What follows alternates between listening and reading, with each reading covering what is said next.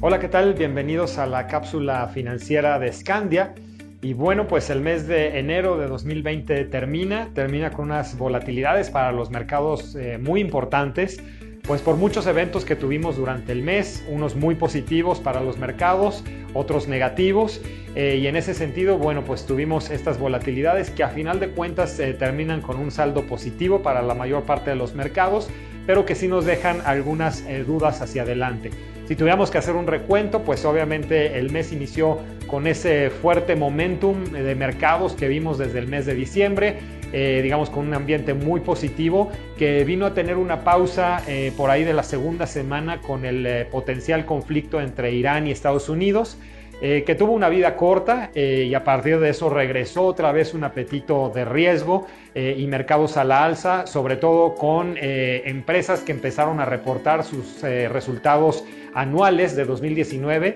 eh, con sorpresas positivas, eh, particularmente en Estados Unidos, eh, muchos bancos teniendo reportes históricamente altos y otros sectores también reportando muy bien. sin embargo, todo esto vino a tener un alto con el tema del el coronavirus. que claramente viene a poner en duda el tema del potencial efecto que puede tener en el crecimiento de muchos países, obviamente en el crecimiento de China, pero con todas las cadenas de producción tan integradas que hay con este país eh, y muchos otros, tanto de Asia como de América y de Europa,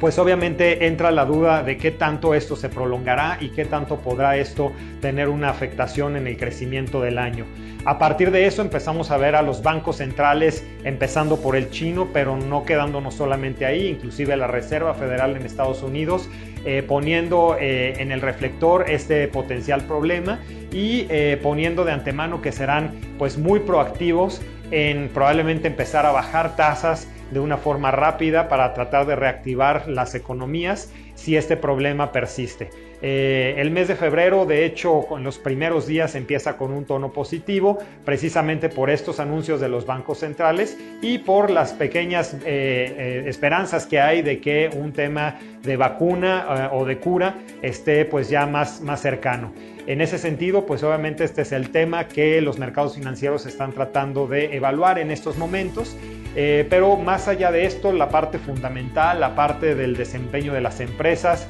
eh, la parte de la creación de empleos inclusive en Estados Unidos, pues sigue bastante fuerte. Y eso creo que nos deja eh, que sigamos con un optimismo relativamente cauto como lo fue el que tuvimos a inicios de enero. Y ciertamente habrá mucho ruido, habrá mucha volatilidad, pero en estos momentos creo que lo importante es eh, revisar esas partes fundamentales que probablemente no son las que estén en los encabezados de los noticieros, pero que finalmente son los que tienen más relevancia para los mercados. En ese sentido estaremos muy atentos de las volatilidades eh, que se presenten y de lo que vaya ocurriendo y los avances que tenga el tema de coronavirus en China. Por el momento es todo y nos vemos en unas semanas más. Hasta pronto.